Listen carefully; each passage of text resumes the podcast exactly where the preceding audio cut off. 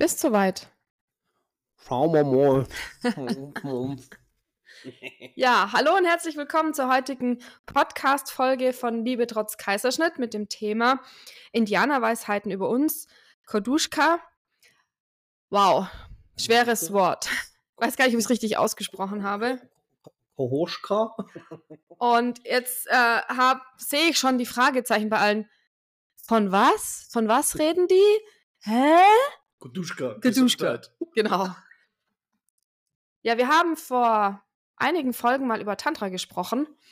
Und die tantrischen Lehren kommen ja, oder die Lehren, die unter, hinter Tantra stecken, kommen aus dem Indischen, aus dem, wenn ich richtig informiert bin, aus dem Ayurvedischen. Und es gibt aber noch viele andere Naturvölker, die ja ähnliches Wissen haben, ähnliche Vorgehensweisen. Und so auch die amerikanischen Ureinwohner, ein Stamm aus Arizona. Und die haben ja die Lehren des Kadushka entwickelt und gelebt. Und was da alles dahinter steckt und was das heißt und was das ja auch für unser Leben bedeuten kann oder was wir davon lernen können, wie das uns bereichern kann, da kann der Jörg ein bisschen mehr darüber erzählen. Ja, aber auch nicht so viel. Also wir sind hier überhaupt keine Experten, sondern das ist ein ziemliches Neuland, das wir da betreten haben in den letzten Wochen. Und es ist einfach voller Faszination und wir wollen es unbedingt teilen. Ähm, der Punkt ist immer der, es geht um den äh, Nagual und der Nagual ist eine Art Gottheit, die durch die, darf man indianisch noch sagen, ich weiß gar nicht, durch die amerikanischen Ureinwohner, amerikanischen Ureinwohner, Gesellschaften und Stämme kursiert. Gibt es auch bei den Telteken zum Beispiel. Und in Koduschka kommt das natürlich auch vor. Da geht es um, das ist, ein, das, ist eine, das ist eine Wesens- oder das ist ein Wesen, das verschiedene Formen einnehmen kann. Und es geht eigentlich immer ganz stark um innere Erkenntnis und Erweiterung. Und um Energiefluss, richtig? Energiefluss, genau.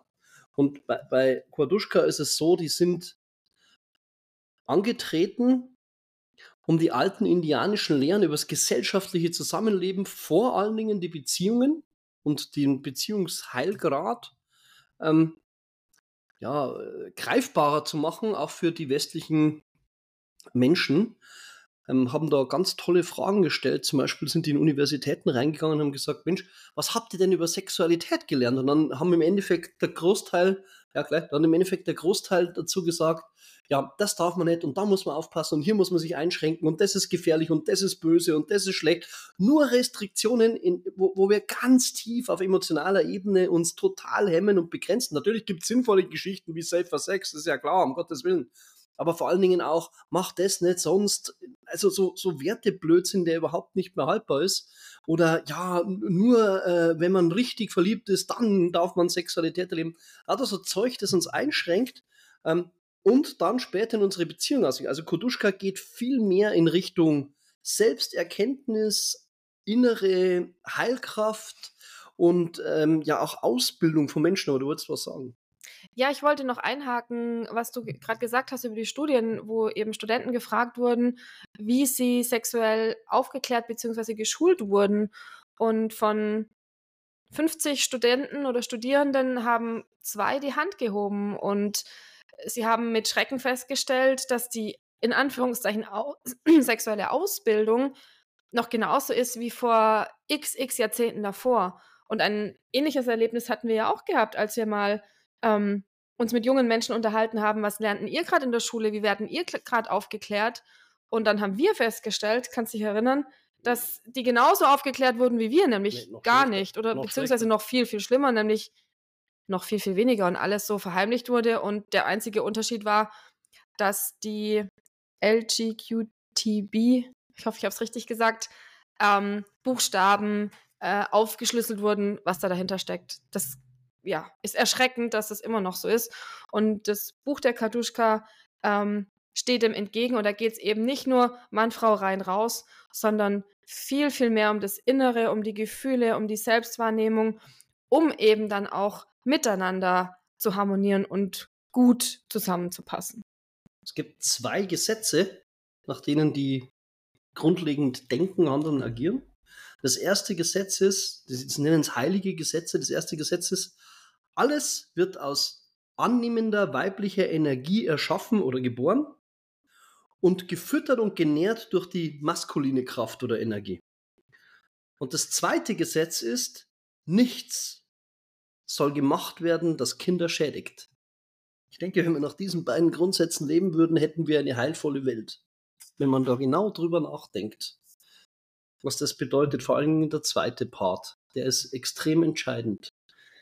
Und bitte dran denken, jemand, der sagt, ja, ähm, eine Watsche oder ein Schlag ins Gesicht bei einem Kind hätte ihm noch nicht geschadet, der hat keine Ahnung, was da passiert. Das ist ein massiver Schaden und ein absoluter Gewaltakt. Wer sowas beschönigt, ähm, ist ein Verbrecher. Das möchte ich an der Stelle mal kurz loswerden. Aber zurück zu den Energien, um die es geht. Sie haben was ganz was Spannendes. Sie, sie machen es im Endeffekt natürlich sehr klassisch äh, an den vier alchemistischen Elementen fest, also äh, Wind, Feuer, Wasser, Erde. Und ähm, gehen damit natürlich auf die geistige Seite ein, auf die körperliche Seite, also was wir spüren können, auf die Gefühle, auf die Geistwelten, aber eben auch auf die Gedanken und Projektionen und bringen das alles zusammen und schauen, wie ist der Kern eigentlich aufgestellt, wie reif bin ich. Das ist eine richtige Anleitung, um sich selbst komplett neu zu erfinden und zu ergründen auf einem extrem liebevollen Level. Wir finden es einfach Wahnsinn. Und sie haben einen Beschrieb drin in diesem Buch, das wir euch gerne auch empfehlen. Das schreiben wir dann in die Anmerkungen mit rein. Und das ist etwas, was ich echt, da bin ich neidisch, richtig beneidenswert fand. Darf ich es erzählen? Ja, bitte. Und zwar haben wir ja gerade schon über die sexuelle Aufklärung gesprochen. Und bei den, diesen Indianerstämmen ist es so, dass die Ausbildung. Amerikanische Ureinwohner. Entschuldigung, amerikanische Ureinwohner. Wir wollen da niemandem auf die Füße treten. Dass diese Ausbildung schon im Alter von sieben beginnt. Da hat es noch gar nichts mit Sex zu tun, sondern da geht es darum, dass die Kinder angehalten werden, zu lernen, mitzujagen, Spuren lesen, keine Ahnung was alles, eben um aufmerksam zu sein, um das Leben zu schätzen, um Energien zu spüren, um sich ausdrücken zu können, was sind meine Gefühle, ganz spielerisch. Und im zweiten Schritt gibt es dann diese tatsächliche sexuelle Ausbildung dazu und zwar Aber und das ist wenn die Menschen erwachsen sind ganz wichtig. Ja, erst wenn sie erwachsen sind, mhm. weil ihnen geht es auch darum, dass die Kinder geschützt sind. Also die, sowas wie Kindesmissbrauch, das ist dort absolutes No-Go. Und alles, was du ja genannt hast mit Gewaltanwendung auch. Aber wie schaut es jetzt aus? Also wenn, wenn Kinder zu jungen Erwachsenen, zu Erwachsenen werden, dann bekommen die, dann dürfen sie sich aus und zwar egal ob männlich oder weiblich, aus sechs erfahrenen Menschen, die verheiratet sind, die eben schon viel Lebenserfahrung haben, einen Mentor, einen Lehrer aussuchen. Also die Jungs eine Frau, die Mädels einen Mann, der sie dann begleitet und ins Erwachsenenalter einführt und zwar auch dezidiert in sexuellen Belangen. Wie gehe ich mit einem Mann um? Wie gehe ich mit einer Frau um? Was sind die Unterschiede? Auf was muss ich achten? Was muss ich vielleicht auch bei mir beachten? Und da haben die eine richtige Ausbildung durch einen erfahrenen Gegenpart, der ihnen alles beibringt, was sie müssen, wissen müssen, wenn sie dann selber aktiv werden und selber Beziehungen eingehen. Also ganz anders, wie das bei uns mit Gießkannenprinzip in der Schule gemacht wird. Irre spannend. Eine 1, 1 zu 1 Schulung. Ja, und es geht noch viel tiefer rein. Also zum Beispiel haben die eine Auflistung weiblicher und männlicher Genitalien. Einfach Schaubilder, um zu sehen, mit was für einer Frau oder was für einem Mann habe ich es zu tun aufgrund des primären Geschlechtsmerkmals, also der, der Vulva bzw. des Penis. Und daraus können die ableiten und ich kann echt, also wir haben mit einigen Leuten, wo wir da offen drüber reden können, gesprochen und, und beziehungsweise es selbst erlebt, völlig faszinierend. Wenn wir dieses Wissen, dieses simple Wissen hätten, dann kann ich aufgrund dessen, was ich da vorfinde als Mensch, bei dem anderen Menschen, wissen, was demjenigen gut tut. Und nicht mehr Schema F drüber fahren. Wir hatten es im Vorgespräch zu der Podcast-Aufzeichnung, ich erzähle das jetzt gnadenlos, gesagt, Maren ist ein Mensch, äh, es wird ja prinzipiell erzählt, Frauen, Kunilingus, der Mittel, das Mittel der Wahl, um eine Frau zum Orgasmus zu bringen. Die Maren hat in ihrem Leben nullmal einen Orgasmus durch Kunilingus erlebt. Liegt nicht an mir, dass ich so ein Dilettant bin, sondern es haben auch andere äh, und nicht wenige einfach grandios gescheitert. Sie sind gescheitert, Punkt. Weil das für Marens Biologie nicht das Mittel der Wahl ist, obwohl es alle immer erzählen, weil es bei sehr vielen, was ja richtig ist, funktioniert. Ein kleines Beispiel. Aber das geht viel tiefer rein. Also wird auch komplette charakterliche Eigenschaften. Jetzt kann man sagen, oh, esoterischer Blödsinn. Ich glaube nicht, dass das esoterischer Blödsinn ist, weil. Das ähm, kann sich ja jeder anschauen. Ja, also das, was dort beschrieben ist, trifft sehr, sehr gut und sehr präzise, einfach aufgrund dieser ganz simplen Skizzen, äh, die man da sieht. Das ist einfach ein tolles Lehrbuch. Ja, das wurde nirgends gezeigt. Ja, egal, ob du Biologie studierst oder so, du wirst nie was davon gehört haben, weil weil jeder sagt, naja, schaut halt ungefähr so aus. Nein, die haben das wirklich, wirklich systematisch aufgebrochen in verschiedenste, sehr ähnliche Merkmale. Äh, hochinteressant. Ich also fand es einfach spannend. ganz genau beobachtet, was passiert und haben ganz genau die Menschen beobachtet und ihre unterschiedlichen Körperbauten. Ja, und zwar in Detail, in den Genitalien und welche Arten und Weisen da dran sind. Und sagen wir mal so, die sind nicht hingegangen und haben sich was einfallen lassen, sondern das ist ja tausende altes Wissen das auch ganz lang nicht aufgeschrieben wurde. Also es wurde ganz, ganz lang nur mündlich übergeben und vor 30 oder 40 Jahren ja, Amara Charles. hat die, die Dame, die das Buch auch geschrieben hat, Amara Charles, genau, die hat dieses Wissen mit Erlaubnis der, der amerikanischen Ureinwohner dieser Stämme immer niedergeschrieben, um es A zu sichern und eben auch noch weiter zu verbreiten. So, und jetzt kommt, jetzt kommt ein echt rasanter Burner an der Stelle. Also das ist, das hilft mir total, meine Partnerin besser oder meine Partnerinnen, meine Sexualpartnerinnen, aber auch meine Lebenspartnerin, was die Marine ja nun mal ist, wir sind ja eine feste Beziehung, aber was die anderen Sexualpartner betrifft, hilft es mir, diese Menschen, den Menschen besser begegnen zu können. Und es hilft auch mir, mich besser kennenzulernen. Nochmal so ein Rückblick auf den letzten Podcast mit der sexuellen Landkarte. Phänomenal! Ich bin so, weil die Biologie dir das mitgegeben hat. Cool.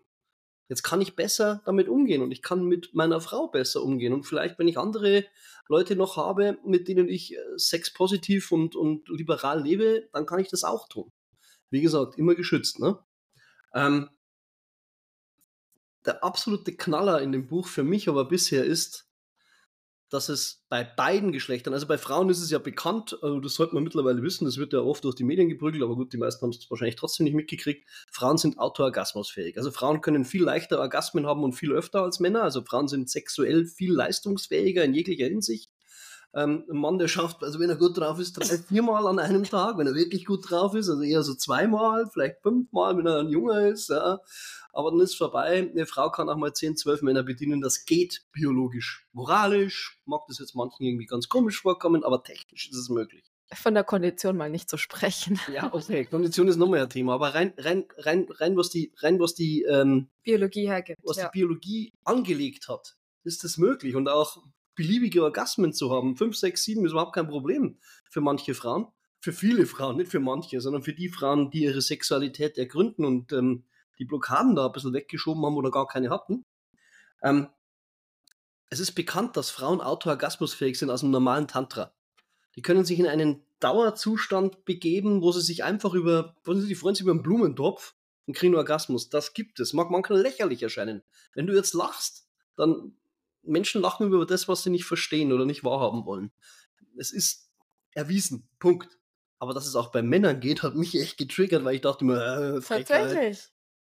Ja, hab mich getriggert, weil ich mir gedacht habe, ja, totale Frechheit, äh, bei Frauen geht das. Ich wusste ja aus dem Tantra, und, äh, äh, war ich echt so richtig pisst auf meinen eigenen Körper. Und dann lese ich jetzt in dem Buch so, ach, das gibt bei Jungs auch. Jetzt bin ich aber hellhörig jetzt habe ich eine Aufgabe für nächstes Jahr, mal schauen, ob ich das hinkriege. Das ist ja schon ohne Berührung. Also wohlgemerkt, ohne dass man sich anfasst, nur durch Atemtechniken und, und, und meditativ und was weiß ich, ich weiß gar nicht, wie es geht. Aber steht in dem Buch drin. Das hat mich so richtig, richtig gedroschen, so voll auf die Neuen in die Fresse, wo ich gedacht habe, what? Warum sagt mir das keiner? 46 Jahre und ich weiß es nicht. Es ist eine Frechheit. Warum bist ich du so konsterniert? Ich habe es bis gerade auch nicht gewusst. Äh, an der Stelle im Buch war ich noch nicht. Also, wow. Und zurück zu dieser Ausbildungssituation. Also, einfach die Vorstellung, dass ich, wenn ich 18 werde, sage, hier in meinem Umfeld, das sind ein paar attraktive äh, Damen mit Erfahrung, die sind verheiratet, das ist auch alles okay. Und die nehmen mich mit als jungen Mann und ich würde da nicht rumstümpern, rumtiltieren. Meine Fresse, die ersten Versuche, Katastrophe, ja. Äh, Ja, Was haben wir denn gewusst? Ein paar beschissene Pornoheftchen und äh, vielleicht ein Bravo. Film und, und dann noch peinlich Bravo, Dr. Sommerquark und, uh, und was uns die anderen erzählt haben. Und ansonsten war das eine Rumgeeiere und Rumgestöpsle. Ja, vor allem, du hast auch mit niemandem drüber gesprochen, weil es war so schambehaftet und du hast, das ja, weil keiner drüber gesprochen hat, richtig ist es immer noch, hast du, da, bist du davon ausgegangen, du bist der Einzige, der keine Ahnung hat, aber alle hatten keine Ahnung. Und ganz spannend dazu, wir haben vor einiger Zeit, das ist glaube ich schon ein paar Jahre her, haben wir mal mit einer Biologielehrerin gesprochen, die tatsächlich Aufklärungsunterricht in der Schule gemacht hat. Und die hat ja diese Worte Sex und Aufklärung kaum über die Lippen gebracht. Also eine Frau von Mitte 40, vermutlich. Zweifache Mutter. Zweifache Mutter. Ja, da brauche ich mich nicht wundern, wenn es gerade so weitergegeben wird und keiner drüber spricht und auch deswegen keiner ähm, ja eine Ahnung hat und eine Sicherheit hat. Und das finde ich das Schöne an, an dieser Idee, zu sagen, du kriegst einen Mentor, du kriegst einen Privatlehrer, weil dann ist diese Schamgrenze weg. Du kannst Fragen stellen, du kannst ausprobieren und egal was passiert, es ist okay.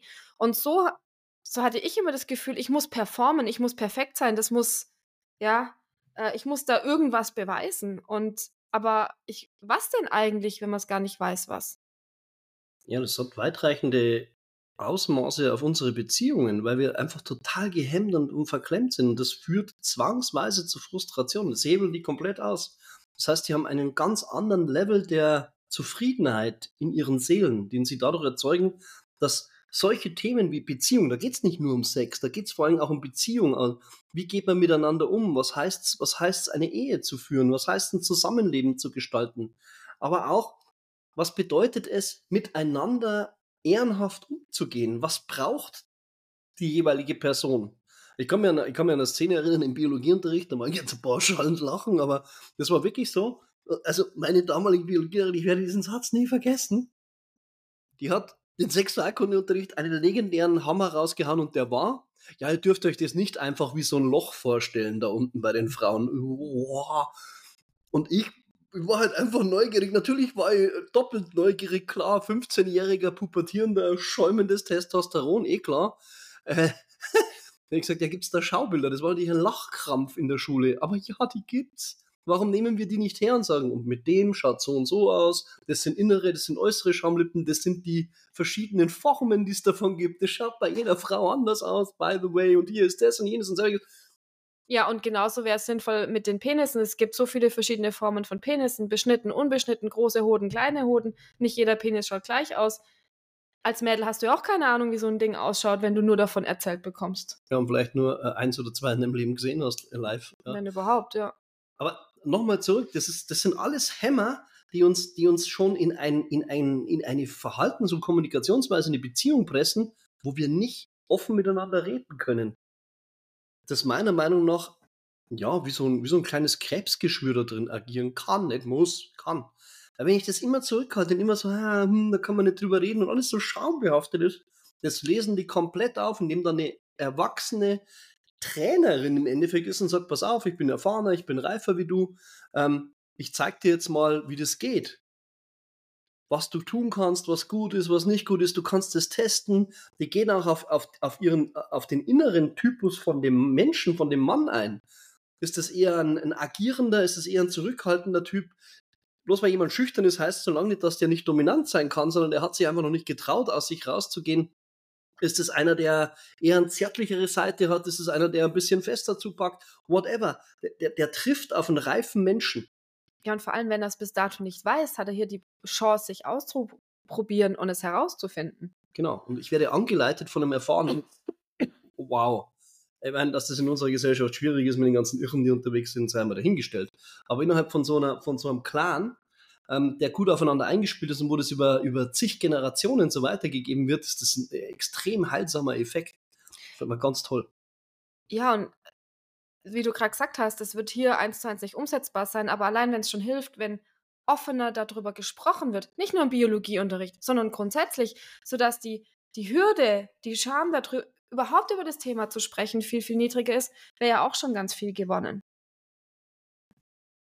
Das, äh, einer, einer der Sätze überhaupt in dem Buch, den ich mir angemerkt habe, ist, wir kämpfen so hart, wir kämpfen so hart, dass wir es, dass wir uns gut fühlen, dass wir, dass wir es wirklich eine Erfüllung erleben und substituieren mit Dingen, die uns einfach nicht bereichern, wo wir doch, wenn wir unsere wahren sexuellen Bedürfnisse erkennen würden und miteinander erfahren, das ganz einfach gelöst hätten. So dieses Credo, wenn wir Sexualität nicht als schönste Nebensache der Welt, die man irgendwann mal macht, aber eigentlich gar nicht braucht und bäh ist, betrachtet, sondern als den unglaublichen Kit zwischen Menschen, der uns verbindet und der uns erfüllt und der uns frei macht von, von schwachsinnigen Konsumbedürfnissen. Ich sage immer, jemand, der gerade einen Orgasmus hat, der denkt bestimmt nicht dran, ob der Nachbar den Garten in Ordnung findet. Oder ähm, dass man jetzt wieder einen schicken Pulli braucht, damit man draußen in der Disco cool aussieht oder so. Das ist den Menschen in dem Moment komplett wurscht. Und das, das ist the way to go für wirkliche Zufriedenheit. Und das schlägt so aus auf die ganze Gesellschaft, wenn wir eine sexuell frustrierte Gesellschaft haben und sorry Leute, das ist hart, aber das ist wissenschaftlich nachweisbar, dass wir eine sexuell durchgängig frustrierte Gesellschaft haben.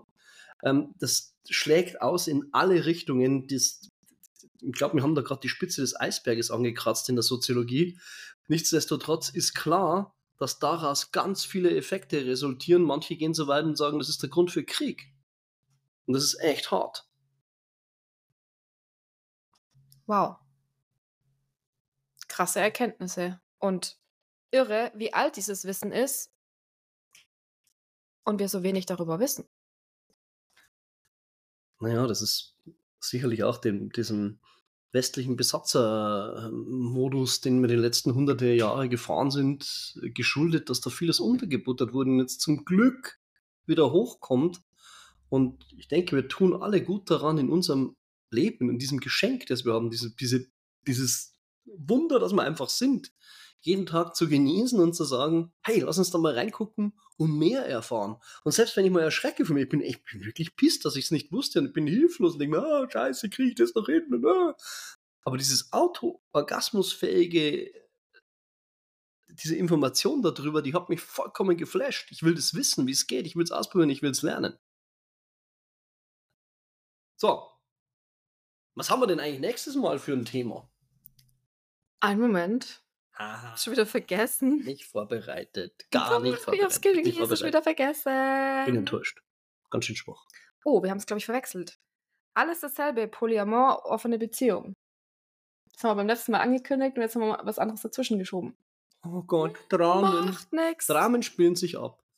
Ich hoffe, ihr kommt klar drauf, dass wir erst nächstes Mal über verschiedene Beziehungsformen, wo auch ganz schön viel Mist in der Welt unterwegs ist und was normal wäre und was gesund ist und was äh, natürlich sei. Da reden wir nochmal im Detail drüber, weil es bringt auch ganz schön viel Klarheit in die Birne. In diesem Sinne, wir sehen uns bei Liebe trotz Kaiserschnitt. Nee, wir hören uns. Bis dann. Ciao.